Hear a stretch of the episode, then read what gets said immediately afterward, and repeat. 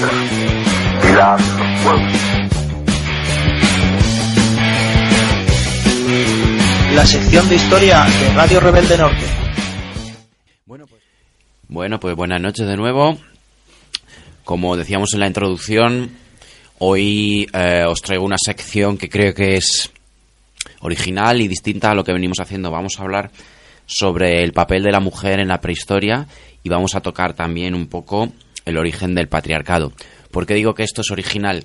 Bien, si os dais cuenta, no hemos incluido hasta la fecha, a no ser que me equivoque, ningún tema que cubra este periodo histórico de la prehistoria. Eh, entonces, pues bueno, me, se me ocurrió cambiar un poco e innovar en este sentido. Creo que tampoco hemos tocado nada de historia antigua, así que bueno, me lo apunto para futuras secciones. En cualquier caso, mm, hoy, como os decía, vamos a hablar del rol de la mujer en la prehistoria, que yo considero que es bastante desconocido, quizá me equivoque. Entonces vamos a partir de la premisa eh, de, digamos, tumbar un mito o eh, sacar de la cabeza esa idea de que, bueno, durante la prehistoria teníamos esos hombres salvajes muy fuertes eh, que básicamente tenían a la mujer en la cueva relegada ya y subordinada a su a su yugo y a su eh, papel dominante. Eh, bueno, pues no, no es así. Vamos a hablar ahora una serie de, de invenciones, de funciones de la mujer que nos demuestran esto. Quizás, si estáis más puestos en el tema, más puestos y más puestas también, eh, pues ya sepáis un poco por dónde van los tiros. Y de hecho, eh, nada que ver. De hecho, la, la prehistoria es, un periodo en el que la mujer eh, goza de una preeminencia, vamos, insólita casi. Y es más bien, pues, eh, el Edén de, su, de sus funciones en la sociedad, de sus privilegios, de su estatus que bueno, pues viene a perderse con esa aparición del patriarcado hasta antes de ayer, que es cuando prácticamente digamos que se empezó a revertir esta situación. Bien, pues como os decía, en el Paleolítico, que ya sabéis que es ese periodo que se basa en la caza y la recolección en lugar de la ganadería y la agricultura, así como en el nomadismo, pues ese, esa economía basada en caza y, eh, caza y recolección, que es la que sostiene a la tribu, eh, en ella había una división uh, del trabajo en, en, función de los sexos, en la cual básicamente los hombres se centrarían más en la caza y las mujeres en la, eh, en la recolección. ¿Qué sucede? Que es, la caza es mucho más vistosa. Traerse un mamut a la cueva, pues parecería como algo más llamativo. Pero eh, resulta que esto es una cosa mucho más irregular eh, mucho más difícil para almacenar y conservar, con lo cual, aunque parezca un poco mm, contrario a la intuición y paradójico, eh, digamos que la, la, base de esa, de esa, economía, lo más constante, lo más regular y lo más fiable era la recolección. Eh, puesto que la recolección eh, la hacía la mujer, esto situaba a la mujer en una posición bastante importante dentro de esa sociedad. Eh, esto lo sabemos, entre otras cosas, por el análisis antropológico de, de, pueblos que en la actualidad viven con una economía, digamos, paleolítica, en los que los estudios dicen que en esas sociedades existe un 20% de consumo cárnico y un 80% de todo lo demás, mm, vegetales, plantas, raíces, frutos, etcétera. También apuntan a esto eh, la, el registro arqueológico de las mandíbulas y, las los dientes que se han encontrado, que indican que hay un consumo mayor de este tipo de alimentos. Además, por otro lado, la idea esa de que, bueno, el cazador iba por ahí con su garrote o con el arco, eh, pues es un poco también eh, falacia equívoca. ¿Por qué? Sobre todo porque al principio, en los primeros eh, en los primeros momentos de la caza, la caza todavía no era algo tan, digamos, pautado y desarrollado, sino más bien era un poco, estaba cercana a, a, a lo que era la, la, pura carroña y a algo más eh, cercano al hurto, a las trampas, es decir, se aprovechaba un, un animal que no habían desmantelado, un cadáver que no habían desmantelado otros... Eh, otros carnívoros más poderosos o se utilizaba este tipo de cosas como eh, eh, trampas, eh, etcétera, ¿no? En ese, en ese tipo de, de caza no era exclusivamente masculina, sino que era un poco más eh, híbrida y mixta, entonces las mujeres también desempeñaban su papel. Eh, siguiendo con esta eh, mm, enumeración de, digamos, invenciones o desarrollos ligados a la mujer en, la prehistoria, pues llegamos a, las herramientas. Las herramientas eh, surgen por, por necesidades que estaban ligadas principalmente a la recolección, más que a la- al mero uso de armas. También vemos por ese registro material que nos da la arqueología que bueno pues que la mujer mm, desarrollaba un montón un montón de funciones como podían ser asesoras, hechiceras, eh, chamanes, cuentacuentos, eh, sanitarias, líderes incluso, ¿de acuerdo? Eh, por ejemplo, otra cosa, otro mm, hito en la prehistoria es el desarrollo del lenguaje, que tiene que ver con el pensamiento abstracto, que va a abrir un montón de caminos. Pues bien, ¿cómo se desarrolla el lenguaje? Se cree que el, lenguaje está ligado íntimamente a los primeros eh, años o momentos del desarrollo humano, es decir, cuando los niños son muy pequeñitos, entonces eh, se entiende y se da por hecho que eh, son momentos en los que parece que la mujer pasa más tiempo con, con las criaturillas y entonces por eso son en esos momentos con cuanto surgiría eh, el lenguaje.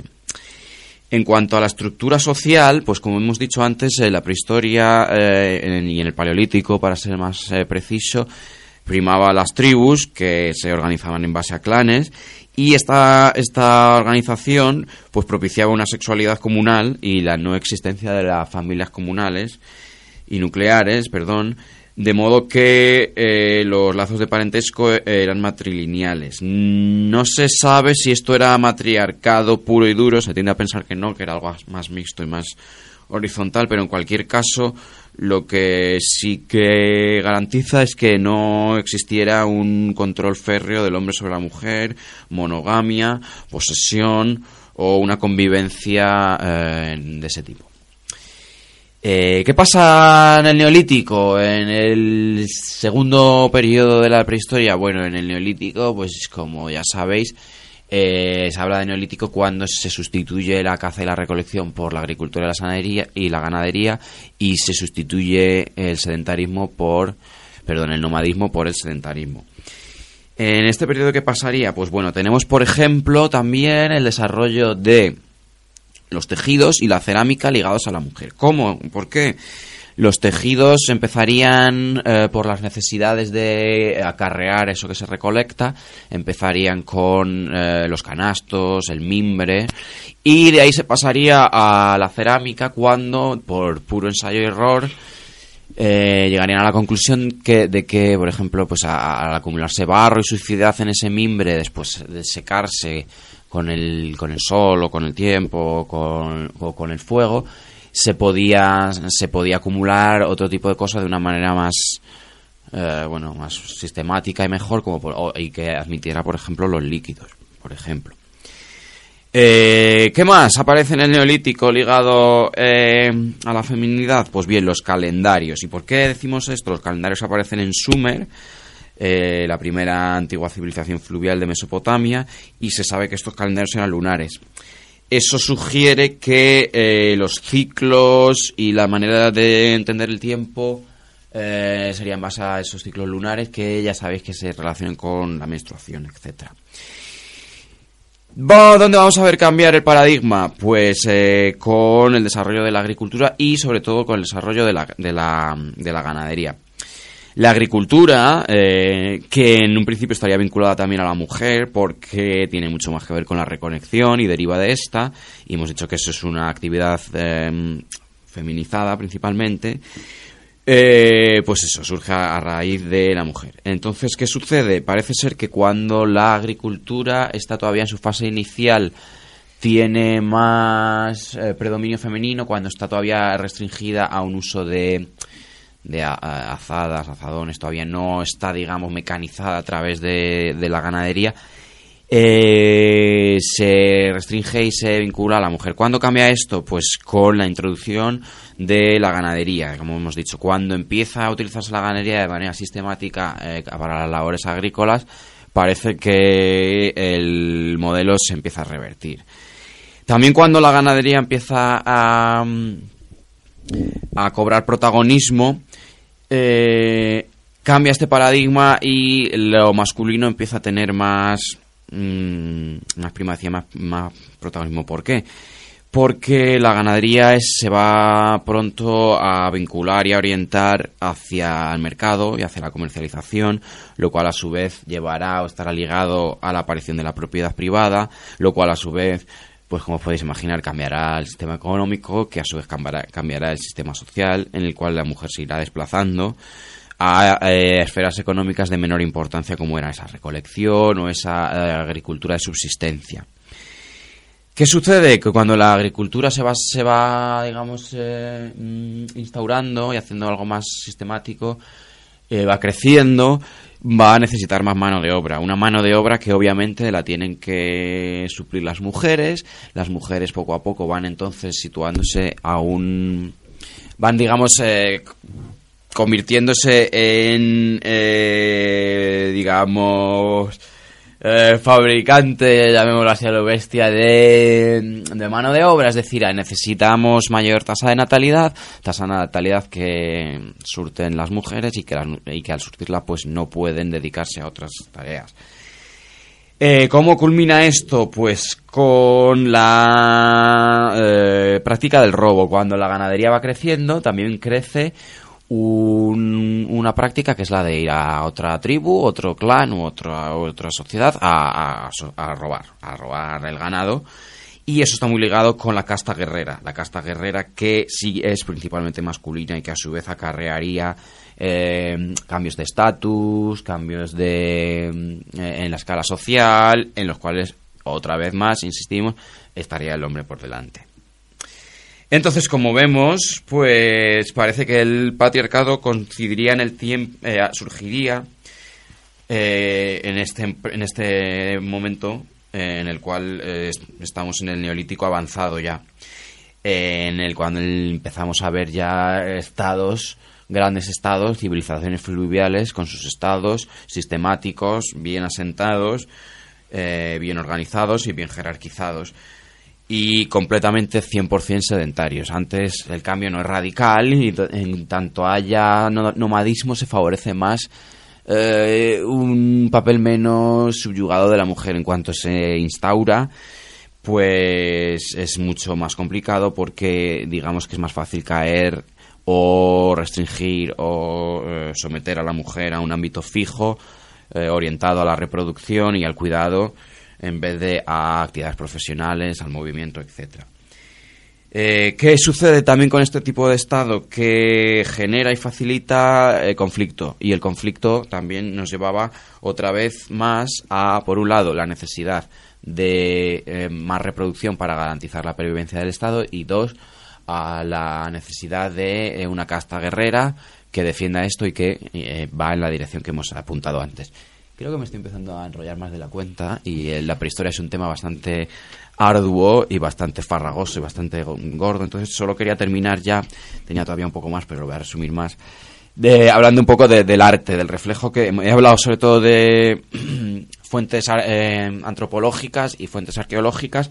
También el arte es un reflejo y nos, nos, nos da pruebas en esta dirección entonces, eh, decir básicamente y resumiendo mucho que, como ya sabéis, al principio eh, tenemos testimonios de diosas de la fertilidad, esas grandes diosas madres, diosas generadoras.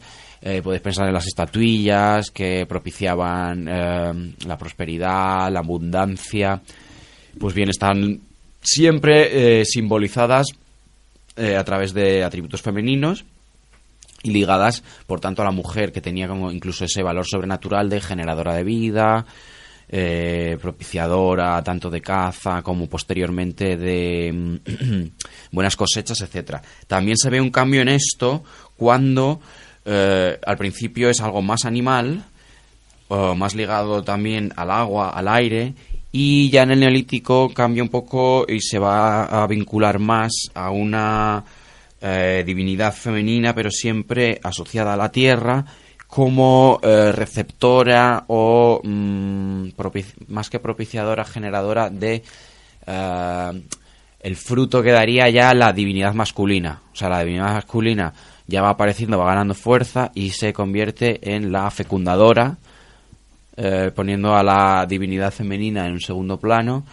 eh, y digamos que convirtiéndola en su consorte. Por ejemplo, estaríamos, cambiaríamos de la Venus eh, esta paleolítica a un momento en el que tenemos la típica el típico matrimonio divino entre un dios masculino que fecunda a una diosa femenina por ejemplo eh, teníamos aquí a Urano en la en la mitología griega Urano y Gea Urano eh, la divinidad masculina que mm, fecunda a Gea que se convierte ya bueno en una divinidad importante pero ya más secundaria más subordinada etcétera hasta aquí más o menos mi eh, incursión en tiempos pretéritos de la prehistoria. Y nada, poco más. Nos vemos en las próximas secciones de historia histórica. Un abrazo, hasta siempre.